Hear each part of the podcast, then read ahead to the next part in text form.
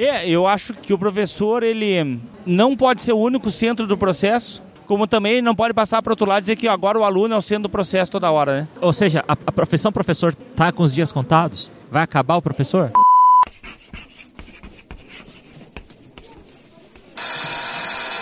Moi Camoi, bem-vindo ao podcast Papo de Educador. Eu sou o professor Damione Dabito e o tema de hoje é Educação 4.0.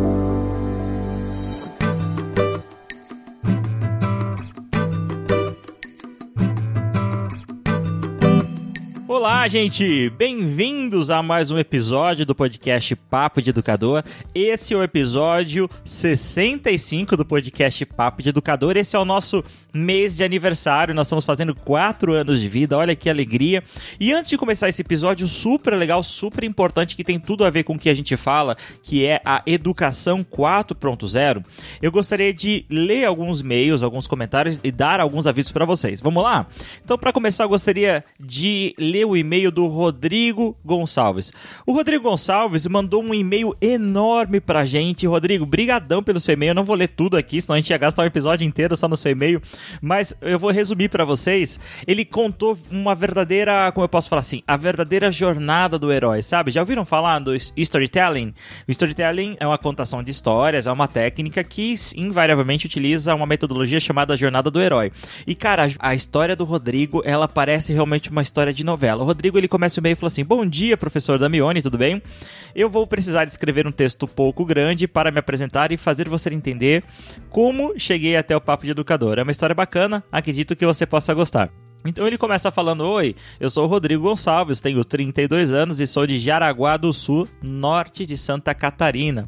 E ele começa a contar que até o ano 2018 ele trabalhava com informática, mas ele já não estava muito feliz com, com esse trabalho e ele começou a procurar outras coisas, foi procurar é, estudar empreendedorismo e depois ele acabou indo muito bem em algumas disciplinas e resolveu a, a, a caminhar na área do marketing. Arrumou um emprego em uma agência, não estou lendo, estou explicando carta dele, tá uma, uma carta bastante longa, um e-mail bastante longo, né? Tá explicando que em 2010 ele começou a trabalhar numa agência, que ele gostou bastante dessa agência. No entanto, em 2011 ele saiu de Santa Catarina, foi pro Paraná, conseguiu uma namorada, né? E ficou trabalhando lá, trabalhou junto com ela. Depois o namoro acabou em 2014, ele voltou para Santa Catarina. De 2014 a 2016 ele fala, agora vou ler um textinho da carta dele, ele fala assim: "Eu só fiz coisas ruins na minha vida, não me dediquei o tanto que eu gostaria e precisava. Deu um branco na minha vida e percebo isso analisar agora.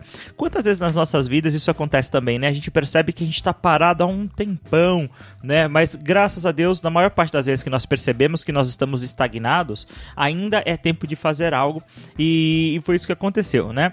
Então ele percebeu que era hora dele se mudar, que era hora de ele conhecer pessoas novas, e foi isso que ele fez. E ele acabou conhecendo uma nova namorada e começou um namoro em, no ano de 2016, no mês de setembro. Acontece que ele iniciou o namoro dele no dia 11 de setembro de 2016 e no dia 17 de setembro, enquanto eles estavam pedalando, é, o Rodrigo sofreu um acidente super grave. Ele diz: Fomos atropelados enquanto estávamos na ciclovia. Digo fomos, mas apenas eu fui fisicamente atingido e ela conseguiu escapar. O carro me atingiu, me jogou longe e alcancei a altura do fio do poste. Tive traumatismo craniano, perdendo a memória recente da época do acidente. O motorista fugiu e minha namorada me socorreu e ficou muito assustada. O que é interessante, interessante agora que nós sabemos que tudo isso acabou, é que a família do Rodrigo conheceu a namorada dele no hospital. Bom, depois ele fala então que ele se recupera.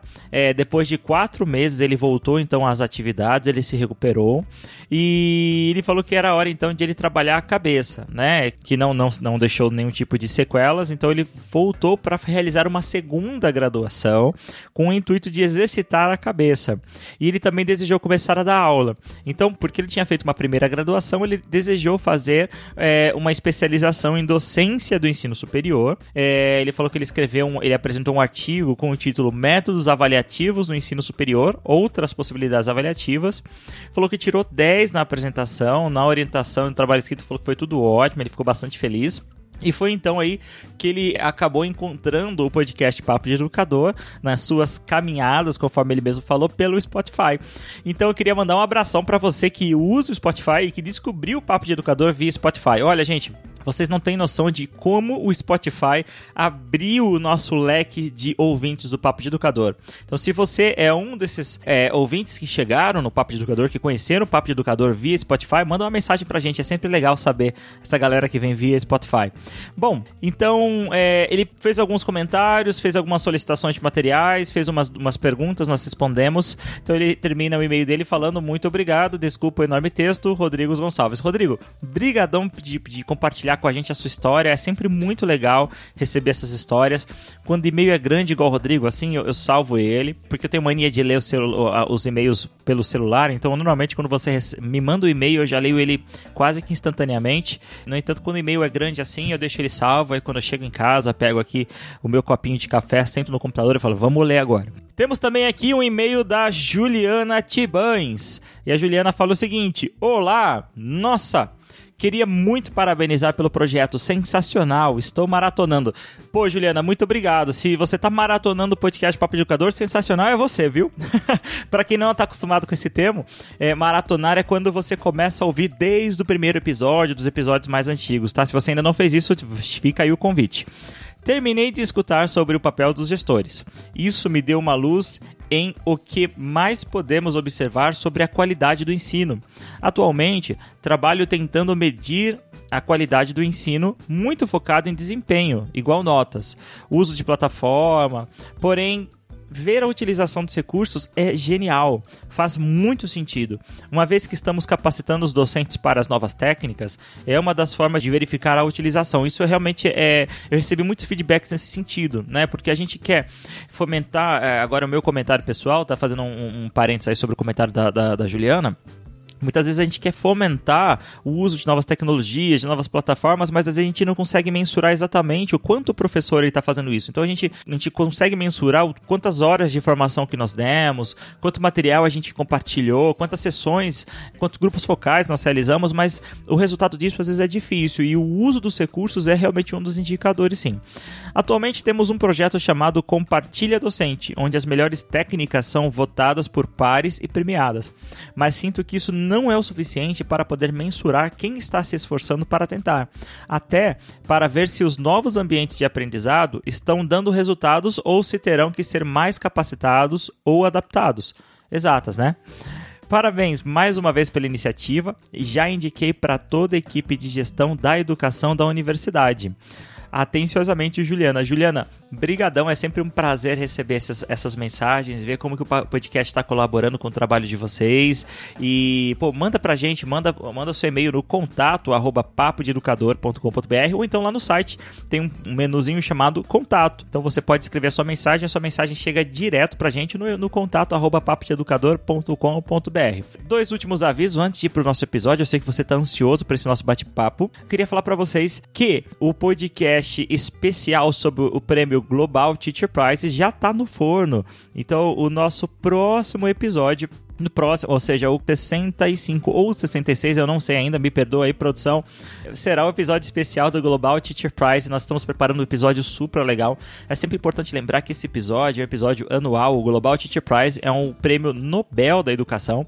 Se você ainda não ouviu, ouça o especial do ano de 2017 e 2018. É um prêmio tipo Oscar, que a gente faz uma cobertura super legal, um episódio longo, porque a gente comenta cada um dos 10 trabalhos finalistas e nós temos uma brasileira, que é a Débora Garofalo, que vai, é, inclusive, deixar um recado pra gente aqui no podcast Papo de Educador. Então você não pode perder esse episódio, é um episódio maravilhoso. E o último recado, claro, é o programa de padrinho. No site do podcast Papo de Educador existe uma opção chamada Seja um Padrinho. Lá você vai ter todas as informações que você precisa para entender como você pode nos ajudar. Se você gosta do trabalho Papo de Educador e quer nos ajudar a realizar esse trabalho, você pode contribuir financeiramente para o projeto e para cada valor que você contribui, você recebe uma recompensa recompensa. É só você entrar lá no site www.papodeeducador.com.br na opção Seja um Padrinho que você encontrará como nos ajudar. Pessoal, é muito importante a sua ajuda. É importante lembrar que o Papo de Educador está há quatro anos trazendo esse conteúdo. Nós nunca tivemos aqui um conteúdo, é, um conteúdo publicitário. Então, todo esse custo, todo o custo com material, com viagem, é tirado do meu próprio bolso. E então, para continuar fazendo esse episódio legal, para continuar mantendo essa periodicidade de, de episódios semanais, para trazer os nossos episódios especiais. Realmente, é, eu preciso da sua ajuda. A sua ajuda realmente ela é muito importante, ela faz muita diferença, gente, muita diferença. Nós estamos quase, quase, quase atingindo a nossa primeira meta. Então, por favor, se você tentou e não conseguiu, entre em contato com a gente, tá? Que realmente vai ser é, de extrema ajuda, tá bom? Vamos então para o nosso episódio.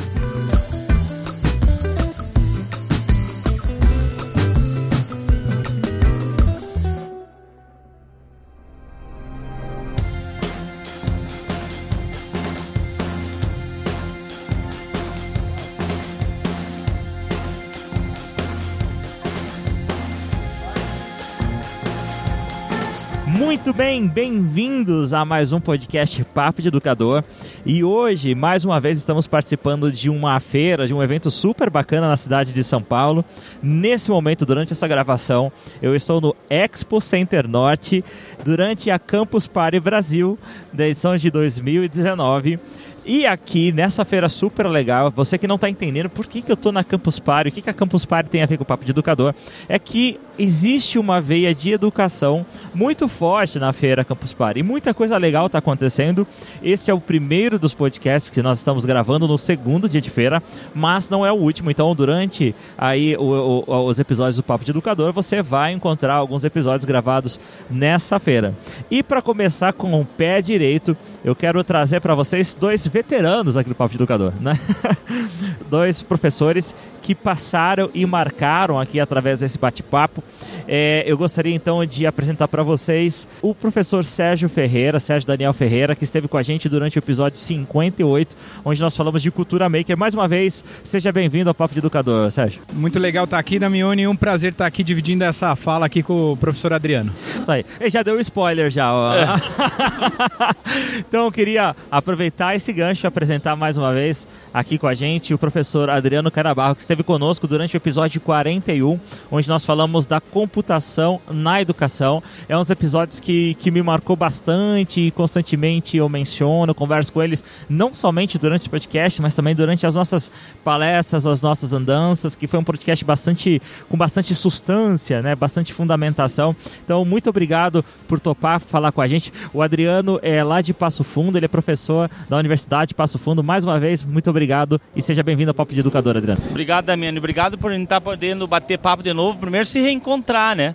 A gente não tinha, acho que a gente nunca tinha se topado face a face assim, né? Primeiro a gente se reencontrar ou se encontrar pessoalmente e Sérgio também te conhecer aí pelo conheci um pouco também do trabalho que tu tem feito pela educação, muito legal de poder ter essa oportunidade de interagir aí. E o Marco Antônio também, meu meu primo aqui que está junto conosco aqui, meu guarda-costa, na verdade. Um conosco aqui gravando o podcast. Nós estamos, só para você que está nos ouvindo entender, se você ainda não participou, vamos tentar ajudar as pessoas que estão nos ouvindo a entender qual é esse contexto, esse ambiente onde nós estamos. Eu acho que é no mínimo um ambiente curioso e um ambiente bastante jovem, bastante criativo. Então, a Campus Party, nós estamos numa sessão pública aberta. Você provavelmente está ouvindo um sonzinho de fundo, né? O editor, deixa o pessoal ouvindo aqui o som. Por quê? Ao nosso redor estão acontecendo diversas palestras, workshops. Nós estamos sentados em algumas mesas, em fileiras de mesa. Deve ter aqui uma, sei lá, umas 20 fileiras com dezenas de pessoas com seus notebooks.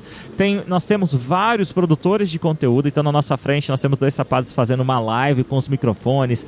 Lá para frente tem o pessoal com um equipamento maker, então é um lugar bastante bacana e é bastante inspirador, é bastante empolgante estar nesse contexto aqui falando sobre esse tema que é super bacana, que é super presente. Eu, eu não sei se eu falo, Adriano, é um tema presente ou um tema futuro? Eu acho que é um tema quase já passado, viu, Damiano? Porque a coisa acontece há tanto tempo e a gente vai falar de educação aqui, né? E aqueles que fazem a educação parecem negar um pouco desse movimento que as tecnologias digitais tem imposto em todas as áreas da ação humana, né? No varejo, nas relações, na comunicação, na produção de bens e serviços, tudo está absolutamente transformado no mundo de hoje. E a educação parece apática frente a essa discussão, né? Então, quando tu falava aí sobre a educação tem um, um, um, papel e um espaço importante e legal aqui dentro, é bem verdade. Tanto que temos um palco, né? Mas cada vez que eu escuto alguém falando sobre empreendedorismo, sobre movimento maker, sobre criatividade sobre STEM. Eu me pergunto assim, por que que isso é tão difícil acontecer na educação? Né? Eu estava conversando com o Sérgio aqui antes, quando testava os microfones, e ele trouxe uma experiência que eu desconhecia e que com certeza é algo raro dentro do contexto do, da educação formal, que busca trazer para dentro do processo formativo tradicional, e quando eu falo tradicional não, não tem nenhum peso negativo ou pejorativo, né? um pouco de ar, né? um pouco de mundo, um pouco de possibilidades. Né?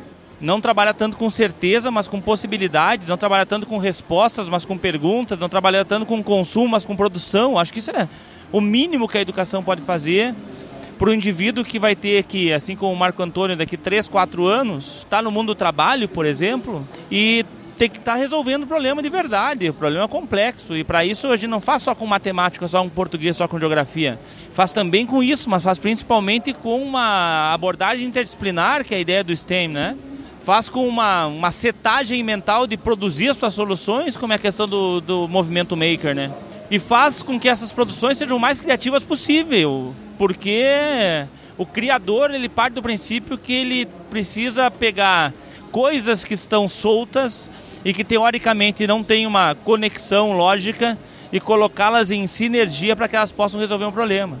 Então sim, Damione, esse evento aqui é um dos eventos, não é um evento científico, mas é um evento que eu, sem dúvida alguma, indico para qualquer pessoa vir. Vir, sabe, para respirar, para conhecer, para ver o que está acontecendo não é um evento de nerd. E faz tempo que o termo nerd deixou de ser pejorativo, né? É um evento de pessoas que gostam da tecnologia, acreditam nela, têm um domínio técnico competente, bom e que talvez possam, um domínio técnico uh, grande na área de tecnologia e que isso, se isso for posto a serviço de, pode trazer um ganho potencial muito grande. Não acho que seja só, e eu já vou parar de monopolizar a fala aqui. Tô treinando a minha fala de agora à noite. Não acho que seja só uma questão de tecnologia para que a educação possa se transformar. Inclusive, eu acho que a tecnologia é o mesmo importante, mas é sim uma questão de percepção de educação, que passa pelo que eu falei aqui: inovação, criatividade, movimento maker, uh, STEM e assim vai, né? Que a gente precisa ter. E a tecnologia, como uma ferramenta poderosa, pode fazer com que a gente faça mais. Eu acho que essa aqui é uma das questões. Então, você que está nos escutando, que deve ser prioritariamente ligado à educação, se um dia tiver que escolher um evento para vir aqui no Brasil, eu sugiro fortemente a Campus Party. Fortemente mesmo. E você vê, e o nosso bate-papo nem começou ainda, então pega o, o, balde de pipoca, vai no banheiro, ou então leva o celular no banheiro, né? Isso, é o companheiro de todos os momentos agora. Então vamos lá, vamos então ao nosso bate-papo.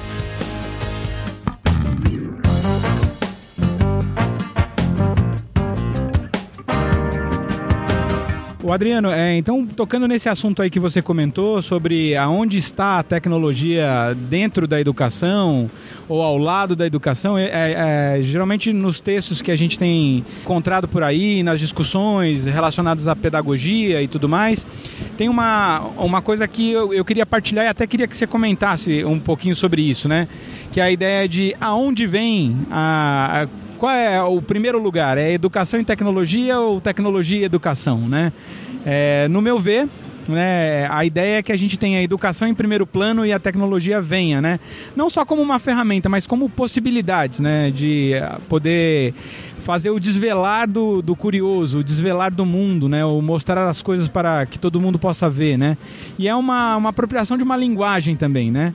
Você podia dizer um pouquinho daí, da sua expertise sobre essa interface educação-tecnologia aí? Sérgio, eu diria que é educação, ponto. É educação. Porque, primeiro, quando a gente fala em tecnologia, a gente não está falando só tecnologia digital, né? Tudo que o ser humano construiu para fazer alguma coisa melhor, mais rápido, não sei. É uma tecnologia, né? Se for começar, a educação trabalha com, edu com três tecnologias, duas tecnologias básicas, que é a oralidade e a escrita, né?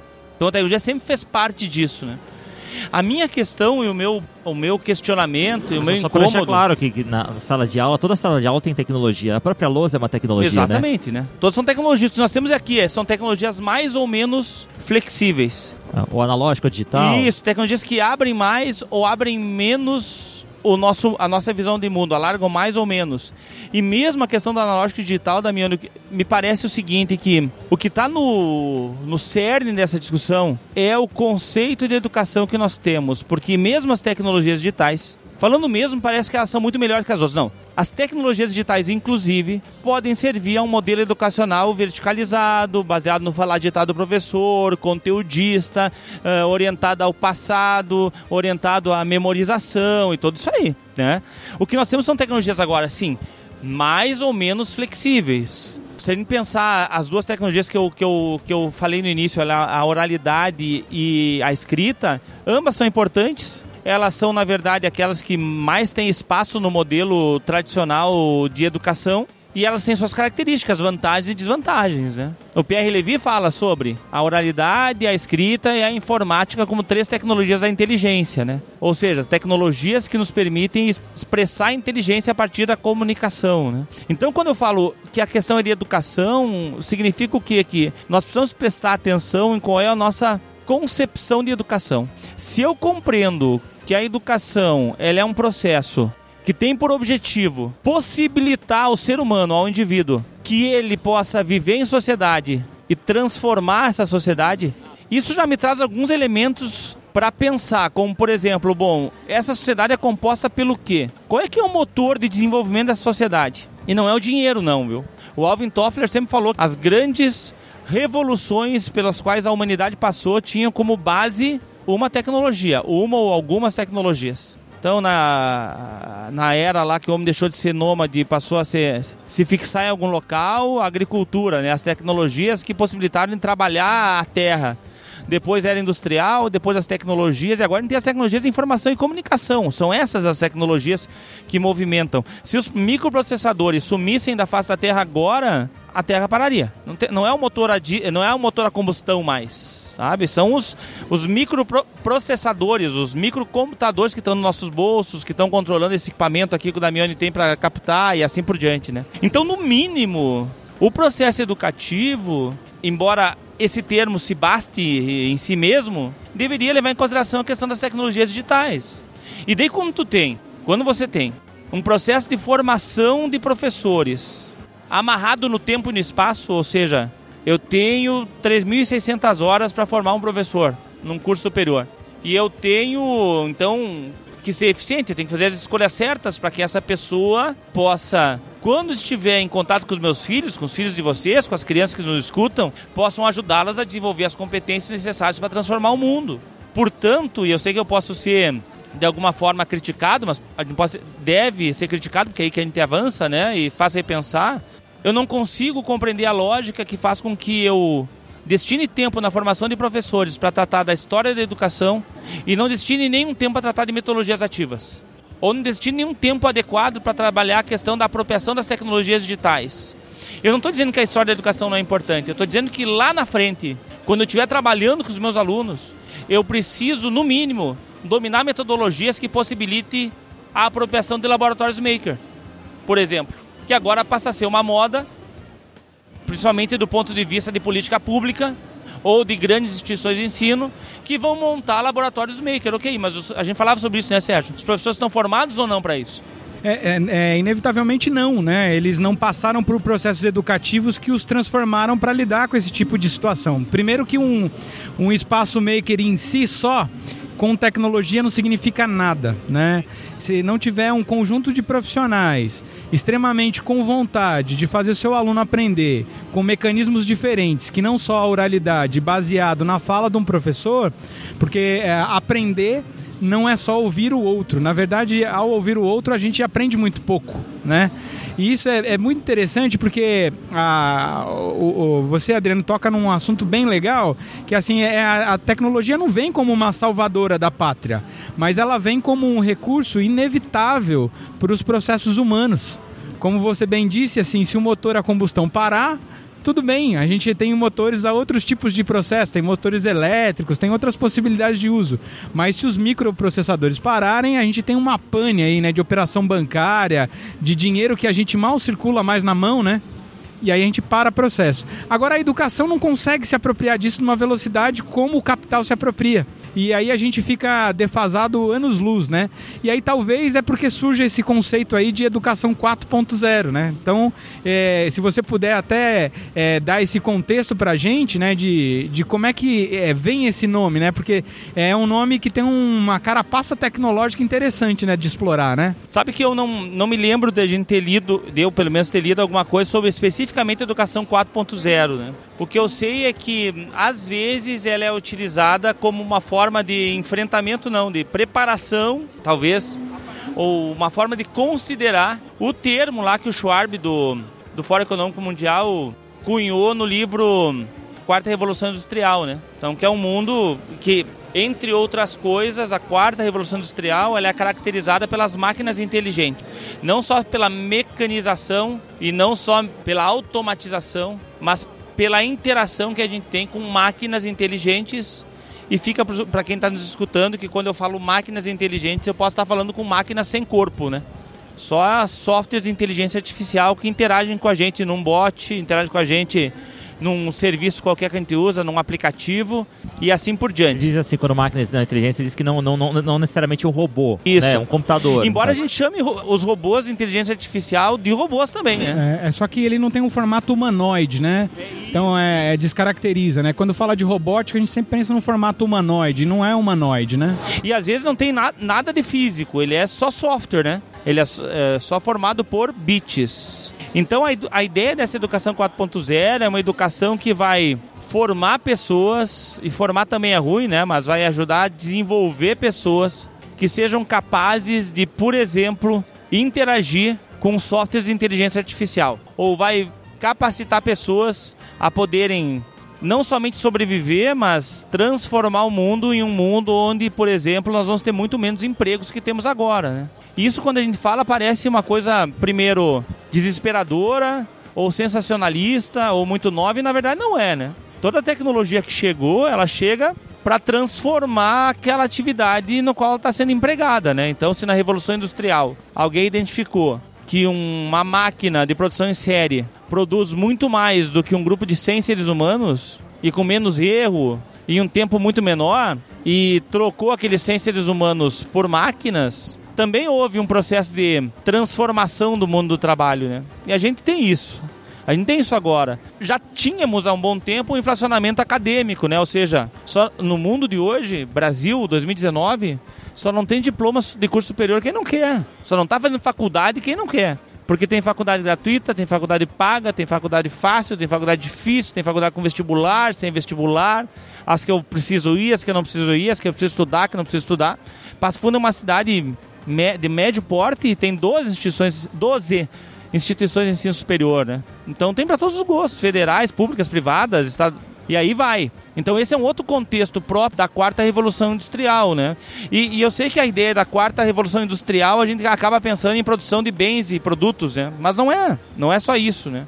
A gente tem, por exemplo, a Pearson Editora, que tem um dos maiores repositórios de informação e conhecimento do mundo nos seus livros, que estão em formato digital também. A gente falava sobre isso antes, né, Sérgio? Em formato digital, que fez no final de 2017 uma parceria com a IBM Watson, que é um computador de computação cognitiva que identifica quando você está interagindo com o conteúdo do teu curso superior num ambiente virtual de aprendizagem, identifica quando você aprendeu, quando não aprendeu, qual é o teu estilo de aprendizagem e a partir de todo de toda a, a, a, base de dados que a Pearson tem, o IBM Watson te ensina de forma diferente, né?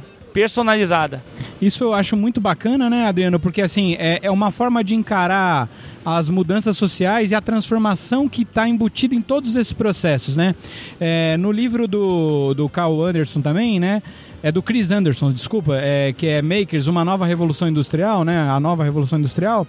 E, ele dá um exemplo muito bacana lá, que é o, inventor do tear, né? O inventor do tear, ele consegue fazer um, um tear para oito fios.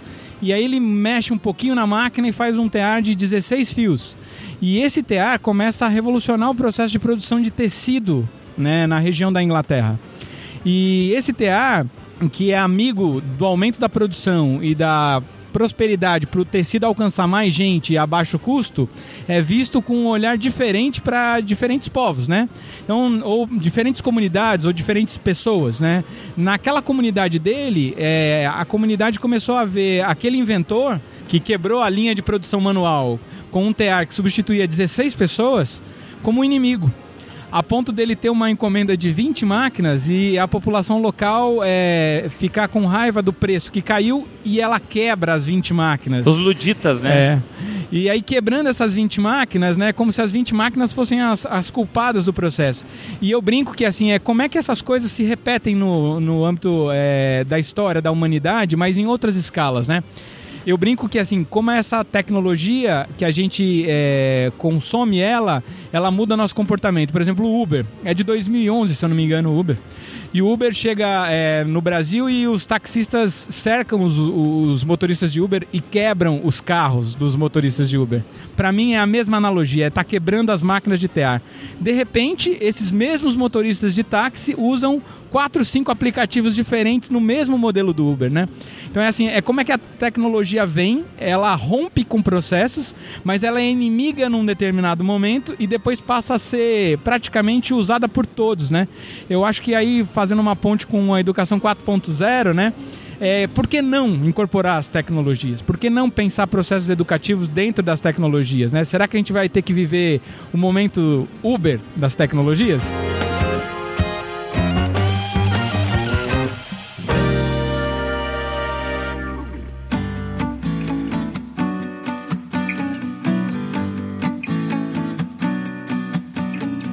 Vamos tentar pensar qual profissão, independente se vai existir ou não, mas qual profissão pode dizer o seguinte: eu não preciso dessas tecnologias para fazer o que eu tenho que fazer. Todas precisam. Né? A questão do smartphone, por exemplo, é uma. Não tem sentido você não possibilitar que as crianças usem e usando desenvolver uma maturidade de utilização, sendo que essa tecnologia vai seguir com elas, né? E a questão do Uber, gente, o passado, quem não gosta de história está enganado está perdendo, né? Porque a história nos ajuda a compreender o que está acontecendo agora e projetar futuro, né?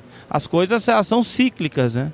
Então a gente tem a briga do Uber com os taxistas, ou os taxistas com o Uber, que no fim das contas é uma briga sem sentido, porque em alguns países em 10 anos não tem mais nem Uber nem taxista, né? São carros autônomos que vão estar tá levando as pessoas e a gente vai ter carro autônomo, né? Então, enquanto eu estou trabalhando parado, meu carro vai fazer dinheiro, vai levar outras pessoas para outros locais, locais, né?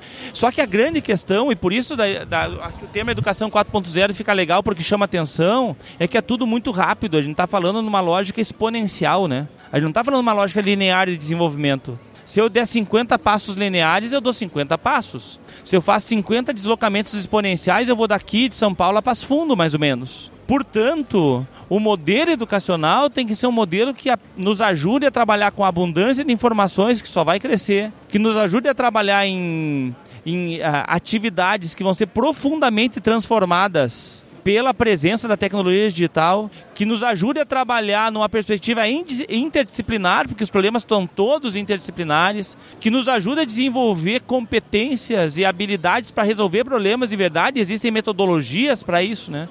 E tudo isso que eu falo, Sérgio, tudo isso que eu falo, Damione, falo de dentro da educação que eu não consigo ver. Dentro de um contexto geral, assim, eu não consigo ver isso na educação. E daí alguém pode estar escutando, mas Adriano, sempre que tu vem falar, tu fala mal da educação, não estou falando mal. Eu estou eu tô fazendo uma terapia de grupo com quem está nos escutando aí. se a gente não se der conta disso, a gente não vai mudar absolutamente nunca esse negócio, né? E eu acho muito ruim. Ah, lembrei uma coisa que eu queria falar. Quando vem alguém de fora falar, somos nós que temos que falar. Se a tecnologia ela é tão torta em alguns momentos na educação, é culpa de quem minha, de vocês, de quem está nos escutando, porque lugar de professor é produzindo tecnologia. E eu acho que essa é a grande questão do movimento maker, que é você perceber-se capaz de pronto, não precisa nem ser a melhor solução do mundo, mas é perceber capaz de produzir coisas e não ser só consumidores. Né? Eu acho que é, é uma frase da logo quando a gente chegou aqui uma das palestras, uma frase que me marcou é isso, que uma das grandes descobertas, aquela palestra que a gente estava conversando agora há pouco, Sérgio, que uma das grandes descobertas da que da educação é que nós somos podemos ser inventores, né, inventar as coisas, tal. Mas em relação, continu, não, não dando continuidade, mas refletindo sobre o que você está falando sobre tecnologia, quando a gente falou de educação 4.0, a gente começou a falar de tecnologia e tecnologia na educação. E pode reparar que a tecnologia está muito atrelada à educação 4.0, né? Porque eu, e aí refletindo sobre isso agora, fazendo, eu adorei seu termo, essa terapia de grupo, pensando alto junto com você aqui que está, que está nos ouvindo, seja aí na sua casa, no seu escritório, lavando a louça ou tomando banho. banho um abraço para você, Hamilton, aí no banho. É. Meu Deus, que visão do inferno, tio. o Hamilton que fala, né, que sempre ouve a gente. O Hamilton tá contando todas as vezes que eu menciono ele nesse episódio, ele vai fazer mais um tracinho na parede do banheiro, inclusive agora, né? Então, é porque é o seguinte, eu acredito que uma das características da educação 4.0 é que essa educação, ela é ubíqua, né? E isso é é, o que significa ser ubíqua? Que ela acontece em todos os lugares. E, e aí eu queria trazer isso com vocês, se vocês concordam, não? o que você acha sobre isso? Que é uma educação, que é uma das tendências da educação 4.0, que ela não acontece somente no, no ambiente formal de aprendizagem, mas sim que ela também ela acontece é, e aí vou falar uma coisa que é meio paradoxal, eu entendo, né? Os, os teóricos da educação, por favor, não façam cara feia para mim, mas pode fazer, não vou ver mesmo. Mas ela pode acontecer de maneira é, proposital, no ambiente formal, no ambiente informal e, e até de maneira não formal. É uma educação que ela acontece. E por isso que eu falo que é paradoxo, né? Como que, uma, que, ela pode ser proposital no ambiente não formal, né? É, é uma educação que ela está presente em todos os ambientes, em todos é, não, não, não que ela está, mas ela pode estar em todos os ambientes, em todas as situações. E depois, inclusive, é, e aí talvez comece a minha utopia, mas eu acho que é o estado da arte, ela possa ser inclusive mensurada. Mensurada não no sentido de quantificar para você colocar uma notinha no final, mas para que você possa avaliar, para que você possa é, avaliar no sentido real dessa expressão, de você possa verificar o quanto ela foi atingida, se os objetivos de aprendizagem foram alcançados, para que possa ser propostas novas atividades. Eu acho que a questão. É, eu estou viajando, gente, me ajuda aí. Não, eu acho assim, é, tem duas colocações aí que tem a ver com isso, né? A, uma fala do Adriano anteriormente, a sua, que eu acho que coadunam com o que eu vou dizer. Que é, é, é um termo que o pessoal tem usado muito, que é a ideia de prosumidor a gente não é mais só consumidor, nós também somos produtores, né? E, e na história dessa produção, né, é quem é que produz agora? Ah, o foco não é como se produz, mas quem produz. Hoje qualquer um pode produzir qualquer coisa. Né? Não tem barreiras, né? Ou as barreiras são muito menos áridas do que as do passado.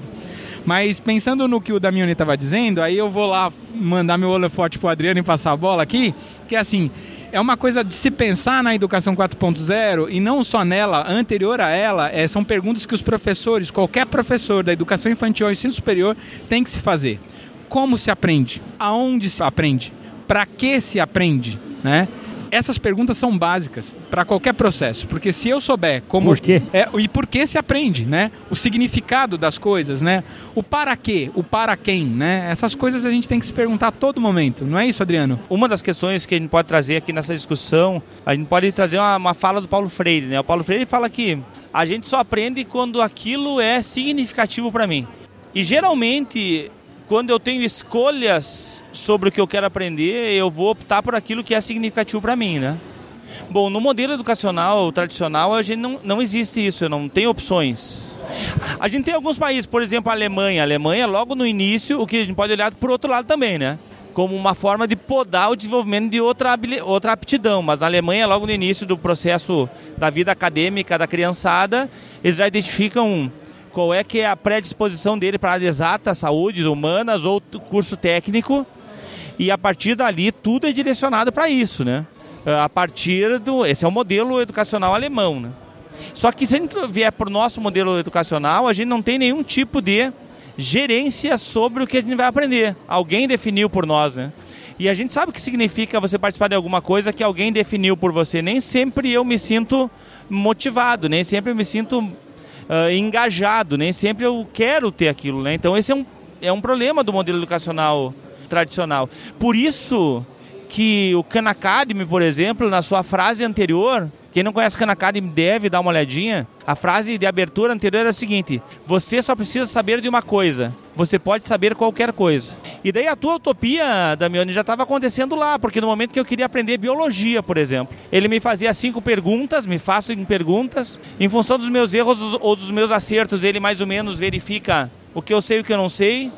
E vai mostrando vídeos de 15 minutinhos, instrucionais ao máximo Logo depois daquele vídeo eu respondo questões, se eu acertei ele me mostra um vídeo um pouco mais complexo, se não acertei um outro vídeo explicando de novo aquilo.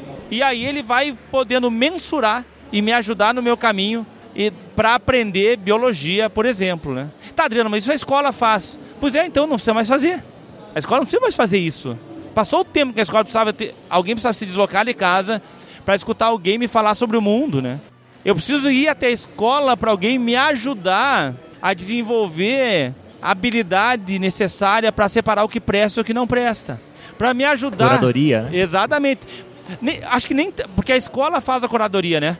É isso que a escola faz. Quando ela tem um currículo, uma grade curricular. Se fosse bom, o nome não era grade. A gente já fala, fala sobre isso, né?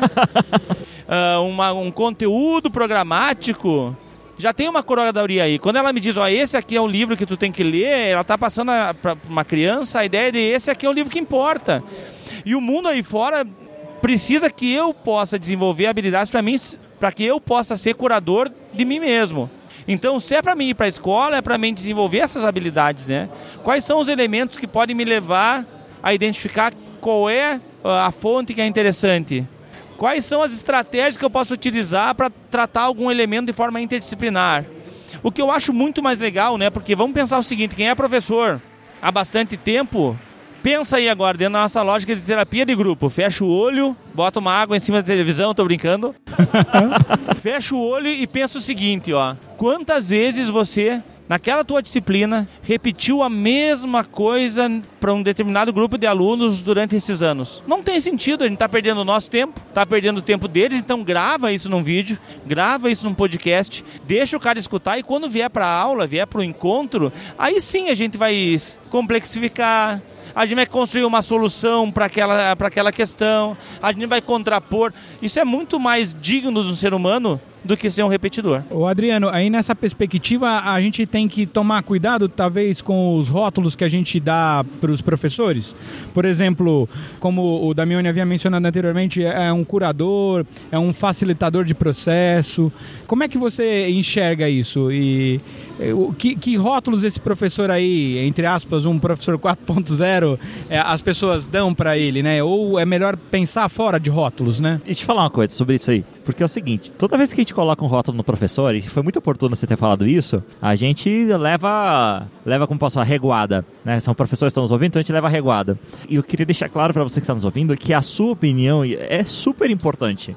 E aqui as divergências, elas são muito, muito bem recebidas, né? Então, coloca aqui no comentário desse post, nas nossas redes sociais, lá, linka lá, aproveita e faz o jabá, né? Enquanto você critica, você faz jabá pra gente. Nem que seja para dar o dislike, né? Mas entra lá e comenta, manda no contato arroba papo de educador, sabe? Vamos levar essa, essa, essa conversa pra frente. Porque, gente, nada que a gente fala aqui é unanimidade.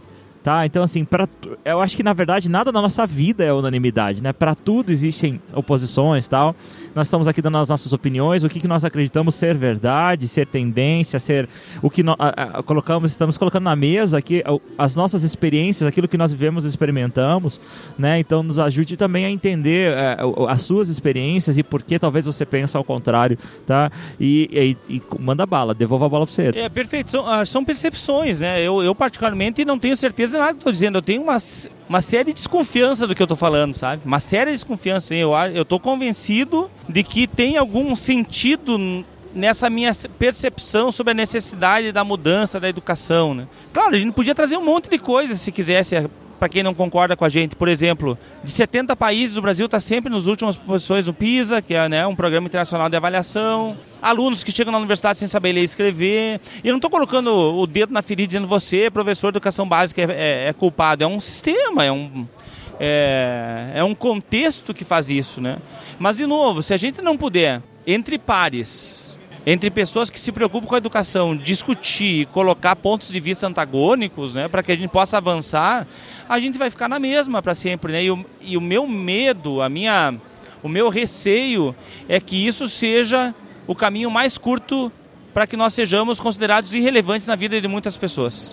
Porque se daqui a pouco eu não preciso mais de diploma, porque todo mundo tem diploma, ou porque o diploma não prova mais nada e de fato nunca provou muita coisa mesmo, nós vamos ter um grupo de pessoas e daí então nós temos algumas áreas que não contratam pelo diploma, mas pelo conhecimento. a gente vai ter um grupo de pessoas que não vai precisar fazer universidade, não vai precisar nem escola muito mais, eles vão buscar suas informações, né?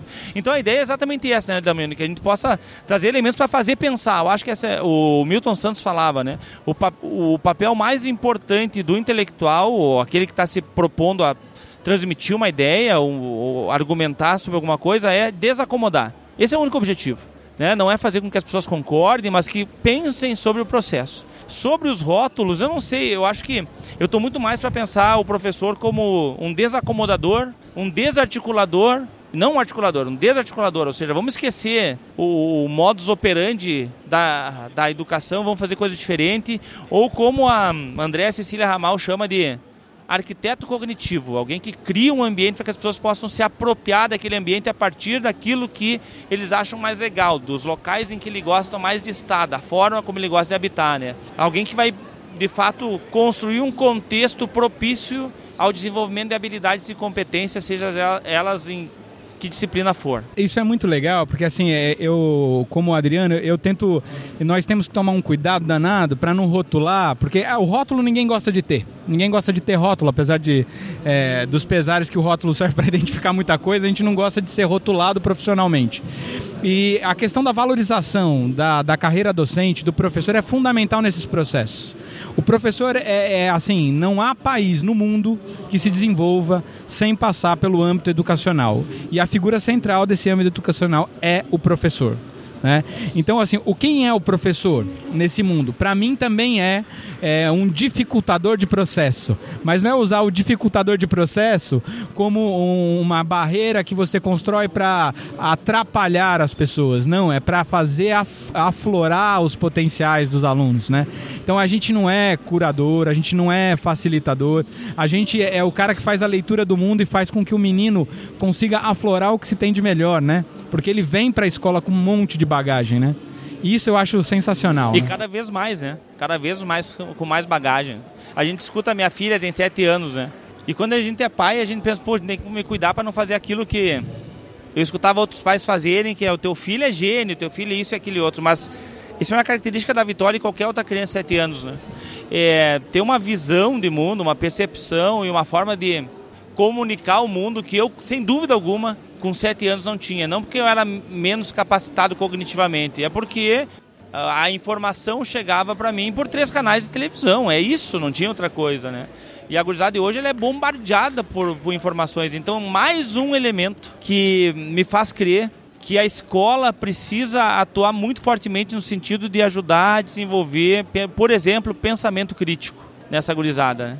Porque os pais não têm tempo, infelizmente, por mais que queiram ter, não tem todo o tempo que gostariam, né? E as crianças acabam passando muito mais tempo na escola do que fora dela, né? Então, me parece sim que a escola deve também assumir essa função de criar processos que vá que necessariamente ajudem essas crianças a desenvolver o pensamento crítico, por exemplo. Me ajude a desenvolver uma linha aqui. Então, ah, são, são características da educação 4.0. Me ajude a, a, aumentar essa lista, mas eu posso citar que uma educação 4.0 é uma, uma educação que ela é customizada, é uma educação que ela, ou seja, que ela atende às necessidades individuais na, é, personalizadas do indivíduo, né? Eu posso fazer um parênteses, que na verdade esse é o, é, é o grande problema da educação tradicional, né? É a impossibilidade, não é nem porque não quer, é a impossibilidade de personalizar o processo, não somente o processo, a trilha da aprendizagem dos alunos, mas também a forma como cada um deles aprende. Então, ele trata 30 crianças ou 30 adultos, não importa uh, com quem está trabalhando, como se todos aprendessem da mesma forma, como se todos partissem do mesmo ponto e como se todos precisassem chegar no mesmo ponto. Então acho que a personalização, sem dúvida alguma, está no top 3 aí da, da tua lista. É verdade. E essa é uma angústia por onde eu tenho passado e eu tenho certeza que vocês também, quando depois que a gente dá uma palestra ou faz uma fala sobre a importância de você personalizar a trilha de aprendizagem né, do, de, de um aluno, essa é uma angústia generalizada. Então, não é uma angústia só sua que está nos ouvindo agora aí no Papo de Educador, tá? Então, são, são uma das coisas que eu acho que, que uma, uma das respostas para essa pergunta são as metodologias ativas, né? Elas, são, elas ajudam, assim, de maneira sobremaneira a, a personalização dessa trilha, desse caminho de aprendizagem, tá? Então, professor, você não está sozinho nessa angústia, nessa dor, não, tá?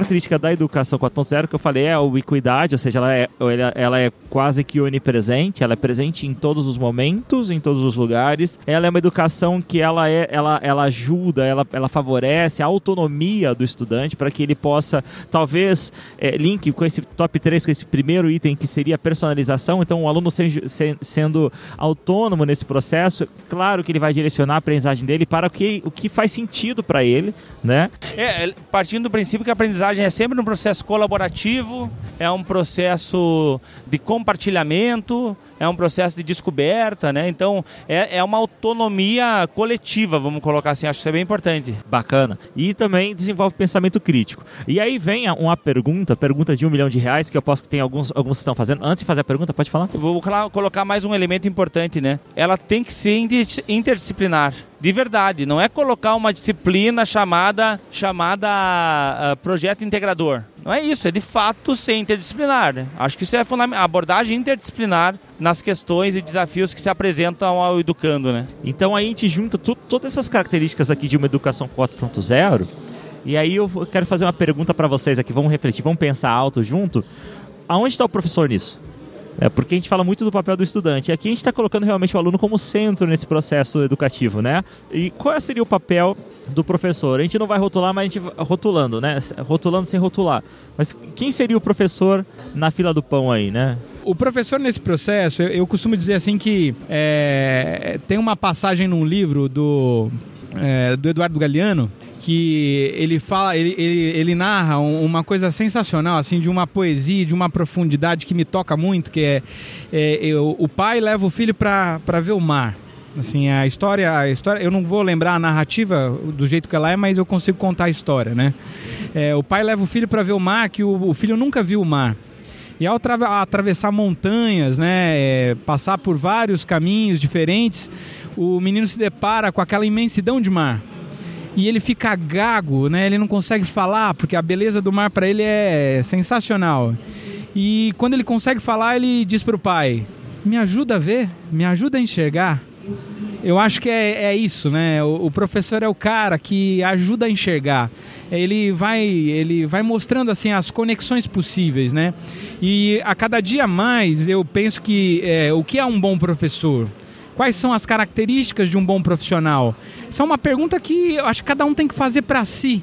Né? Que é, eu, como professor, tento me fazer o que me torna ou o que pode me tornar ou me transformar um bom professor dando uma dica assim do, dos pontos que eu penso, o que, que pode ser um bom professor, aí tentando pegar aí essa onda aí de onde se coloca o professor nesse centro todo. É, são conexões. Quantas relações possíveis, é, possíveis eu consigo fazer com determinadas coisas. E essas correlações estão muito atreladas à questão do capital cultural, né? A gente precisa ter boa formação de professores. Os professores têm que ter acesso a livros, à internet, as, os melhores conteúdos para serem bons professores, para poder dar uma boa qualidade de educação para os seus alunos, né? É perfeito, e olha só a incoerência do processo, né? Daí quando alguém fazendo curso superior em pedagogia, biologia, letras, filosofia, história, geografia, matemática, física, química, pergunta se pode usar a internet para fazer um trabalho, os professores negam, os que não podem, ignorando que alguns dos materiais mais importantes que a gente tem Bom, os grandes congressos, né, de, em qualquer área, não tem mais anais em papel. A gente conversava antes, Sérgio, da, da dessa livraria, eu não vou falar o nome, tá, não sei. É do, dos formatos de livros, né, eletrônicos, né, os e-books, né? Pode fazer o jabá, faz aí se é bom, pode fazer o jabá. Da livraria Cultura, é isso, né? Cultura, Cultura. Isso, na verdade, é, você tem a livraria Cultura, você tem vários, a livraria Saraiva, né, é, que dispõe de alguns livros digitais, né, para quem tem pouco tempo ou se desloca para o trabalho, é, nesse caso aqui são os áudios livros da livraria Saraiva, né, que a gente estava conversando anteriormente, e aí se desloca aí, dá para baixar isso e ouvir esse esses livros durante o seu trajeto, né? Enquanto não lança um novo podcast, você ouve um audiolivro. É, o podcast também, né? Não deixa de ser um audiolivro, é, né? É, isso aí. Patrocina a gente, Cultura. Quando a gente vê nos cursos de licenciatura, por exemplo, um professor dizendo, ah, não pode usar a internet, ignorando que os principais congressos na área, as, as grandes editoras, as, os principais periódicos só estão na internet e são materiais eh, valiosíssimos, uh, demonstra um pouco aquilo que a gente falava, assim, da, do desconhecimento, da ignorância no, no, ponto de vista de eu ignoro isso, da, do potencial dessas tecnologias em dá acesso, no mínimo, às pessoas a conteúdo de boa qualidade. É, se não for eu pegar o YouTube, tem 900 mil horas de vídeos novos por dia, né? É 100 anos da vida de uma pessoa vendo vídeos 24 horas por dia para ver os vídeos de um dia só. É óbvio que tem muita coisa que não presta, né? Mas é no mínimo ingenuidade pensar que não tem nada que presta. Né? E que está lá. Então, acho que esse é um outro elemento, uma leitura a ser feita. Por que não utilizar? A gente não deixa os nossos alunos utilizarem a internet como fonte, né? Claro que eu não estou dizendo para usar o Wikipedia, outras coisas, mas tem um monte de coisas que dá para usar. Agora, eu, é a primeira coisa que eu uso quando vou preparar minha aula é a internet. Puxa, que incoerência esse negócio, né? Então, acho que é importante que nós, professores, possamos, e aqueles que formam professores também, possamos de alguma forma baixar a nossa guarda para a questão das tecnologias e tentar explorar um pouco quais são os potenciais que ela traz para que a gente possa formar professores ainda mais capazes, capacitados de empoderar pessoas para transformar e impactar positivamente no mundo em que estão inseridos, né? Você sabe que até em relação até à própria Wikipedia, né? Que atire a primeira pedra quem nunca consultou um artigo da Wikipedia. Agora, se você nunca consultou, pode, por favor, pode mandar e-mail. Eu nunca consultei um artigo da Wikipedia. Mas a questão é, como que você sabe que aquele artigo ele é fundamentado ou não fundamentado? Né? Você, professor, tem uma base que lhe permite é, averiguar aquele texto e saber, não, esse texto tem fundamentação ou não. Inclusive verificar as referências daquele artigo, porque tem artigos, assim como vídeos, tem vídeos bons e vídeos ruins, também tem artigos bons e tem artigos ruins. Então, por que que nós não ensinamos os nossos alunos a fazer isso que nós fazemos, né? Essa verificação dessa fonte, isso tem a ver com educação, tem a ver com tanta coisa, né? Mas, inclusive, você falou sobre trabalho, muitas vezes nós não permitimos que os nossos alunos, isso a gente falou no episódio sobre avaliação, durante a prova, a gente já falou várias vezes sobre isso aqui no podcast, que é, durante a prova tenho aquele professor que não deixa o aluno colar, que se preocupa que o aluno não cole, que o aluno não faça a prova individual, sem consulta. Mas quando o cara chega no mercado de trabalho, né, quando, quando ele tem uma dúvida pra, sobre algo, para executar alguma ação, a única coisa que o coordenador dele não vai fazer é falar para ele, ó, faça sozinho sem consulta. É a única coisa que ele não vai fazer. A gente não está preparando, a gente tem que repensar um pouquinho também para que, que nós estamos preparando os nossos alunos.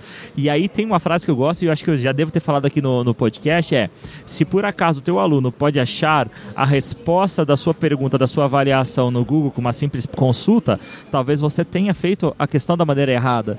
Né? Se o seu aluno pode simplesmente olhar na prova do amigo e copiar a resposta, é porque provavelmente a sua pergunta foi formulada da maneira incorreta. E aí tentando refletir e tentando talvez sugerir uma resposta para a pergunta que eu fiz anteriormente, qual seria o papel do professor? Talvez ele seja a cola desse processo todo. Que, que una todas essas coisas, talvez que ajude o aluno a, a trabalhar em equipe, a usar, é, a aprender de maneira interdisciplinar, a desenvolver o pensamento crítico, a autonomia. Talvez o professor seja a cola nesse processo todo. Será que faz sentido isso? É, eu acho que o professor ele não pode ser o único centro do processo como também não pode passar para outro lado e dizer que agora o aluno é o centro do processo toda hora, né? Ou seja, a, a profissão professor está com os dias contados? Vai acabar o professor? É, é, acho que o professor que é repetidor e conteudista, esse vai acabar. Eu, eu acho que sim, sabe? Porque. Polêmica aqui, né? Quando é que uma profissão ou uma tecnologia ela deixa de ser usada? Quando ela fica absolutamente defasada, né? Se a minha concepção de professor é, e não é, mas se for, se for alguém que vai comunicar alguma coisa aos seus estudantes, ele vai ser um intermediário entre alguma coisa e seus estudantes. Bom, a gente já viu em várias áreas que o intermediário está morrendo, não tem espaço para intermediário. Só que a grande questão é, esse não é o papel do professor. Eu escutei uma vez uma filósofa falando que acho que vai bem nessa linha ela dizia sobre a questão dos robôs roubando empregos, né? Ela falou assim, gente, quem estava roubando o emprego dos robôs éramos nós. Agora eles já evoluíram o suficiente, deixa eles fazerem o que é repetitivo Deixe eles fazerem o que tem que ser feito rápido e vamos nós nos ocupar de coisas que são próprias para seres humanos, que é, demandem empatia, demandem criatividade, demandem um monte de outras coisas, né? Então talvez a lógica do professor é a mesma coisa, ou seja, enquanto era necessário alguém falar do mundo para as pessoas, beleza, vamos falar do mundo. Quando isso deixou de ser necessário, que já deixou, o nosso papel vai ser outro, é ajudar a dar sentido para o mundo. Eu acho que esse é o papel do professor numa educação 4.0. Preciso parar no cantinho e pensar um pouco sobre isso agora. Caramba. Tem um lance muito legal que é, é uma entrevista que circulou e ainda circula pela internet é, do autor do Eu Robô. Isaac Asimov. Isso mesmo. Que é, lá no, se eu não me engano, no final, no, lá para os anos 80, ele dá uma entrevista e ele faz uma analogia sensacional, porque nesse momento a internet não circulava, né? E ela chega no Brasil, é, vocês me corrijam se estiver errado, mas no final dos anos 80, assim, começa a popularizar um pouquinho nos anos 90, mas dentro das universidades, né? Em 95 chegou na UPF. É, então olha só. Ah, ele lá no, nos anos 80 dizia o seguinte, né? A educação para quem podia pagar era um para um. Então os muito ricos tinham um professor para os seus filhos a educação passa a se transformar e a ser mais acessível. Então ela passa um professor para muitos. Então era um para muitos. E com o advento da internet, a gente tem um para um de novo. Esse um para um é sensacional, porque o que me interessa, eu consigo buscar de uma maneira muito fácil e eu posso fazer uma imersão naquilo que me interessa. Eu posso passar o dia inteiro vasculhando YouTube, vasculhando outros canais de comunicação, vendo coisas que me interessam. E a escola não vai poder me dar isso numa fala se ela não for interdisciplinar e costurar, né? E aí a educação tem um papel fundamental, né? Esse papel fundamental da educação está onde, né? Está na, na, nas relações humanas, né? As relações humanas são extremamente importantes. E uma coisinha só para marcar aqui, que a gente falou muito de pensamento crítico. Quando fala de crítico, é uma coisa que eu tenho é, tomado muito cuidado, né? Não é uma criticidade vazia, é o entendimento para que haja debate. É isso para mim é pensamento crítico. Porque se a gente vai para um debate, para o senso comum, ele não sustenta cinco minutos em debate. O senso comum não tem vez. Então a ideia é do pensamento crítico na ideia de pesquisar, aprender, saber sobre, vários pontos de vista. Aí, a partir de vários pontos de vista, eu consigo saturar ou não, até fomentar até um debate maior. E aí eu provoco conhecimento, engajamento, novo tipo de pensamento, ruptura de processo. Mas aí o senso comum não vai ganhar vez. O pensamento crítico é isso. Não é um crítico vazio, ah, eu não gosto. Não é isso. Então é assim, só fazendo uma amarração toda, o professor é o cara que faz essa construção de pensamento crítico.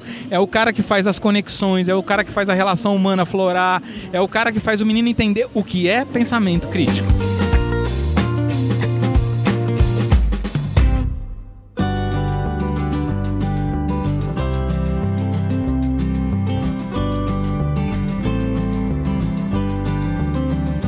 A gente precisa acabar esse episódio.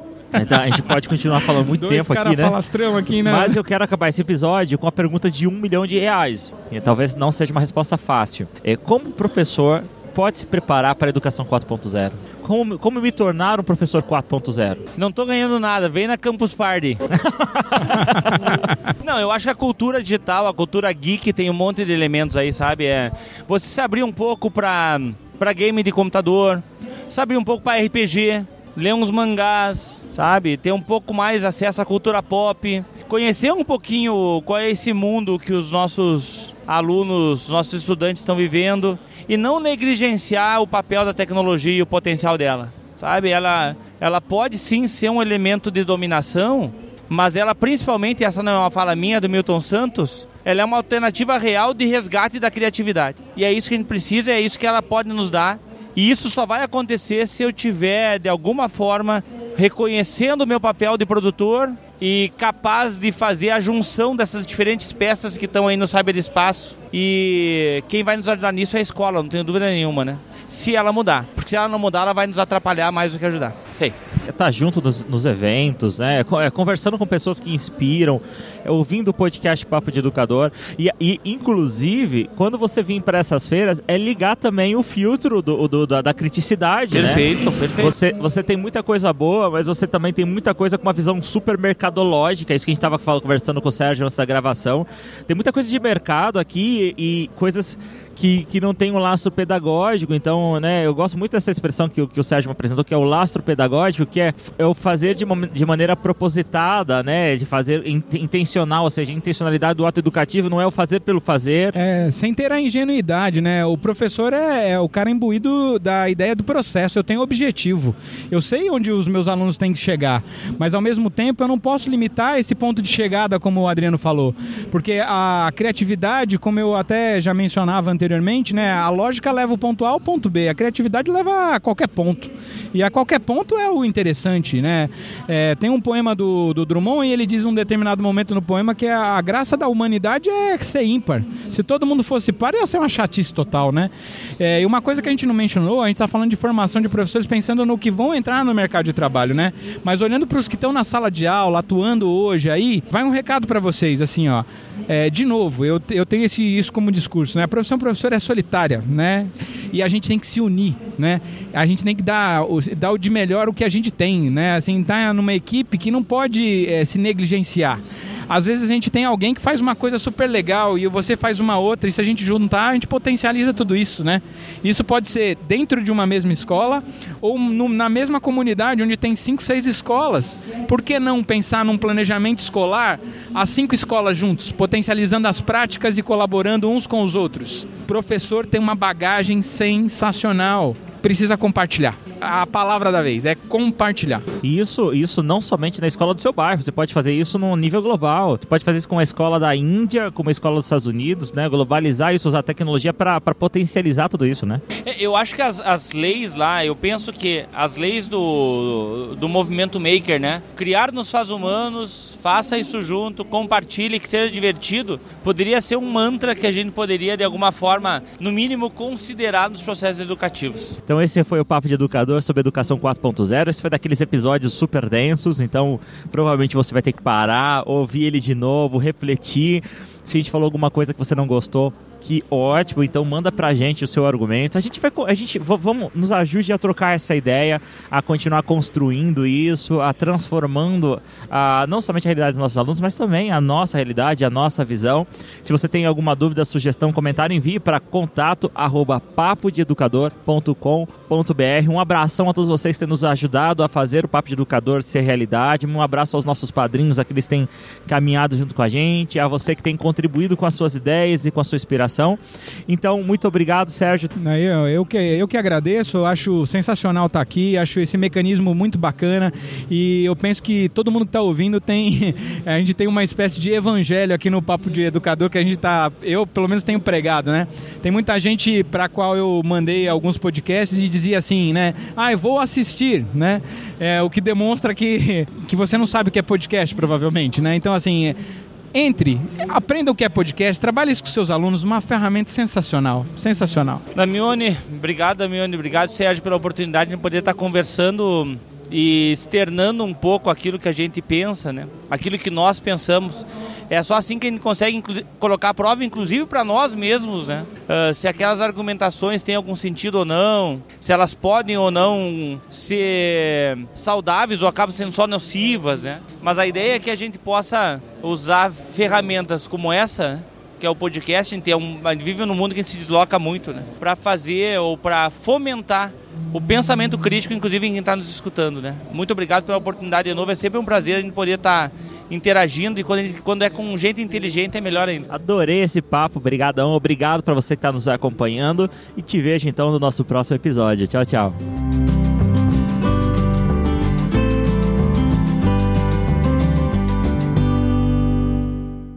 Podcast Papo de Educador.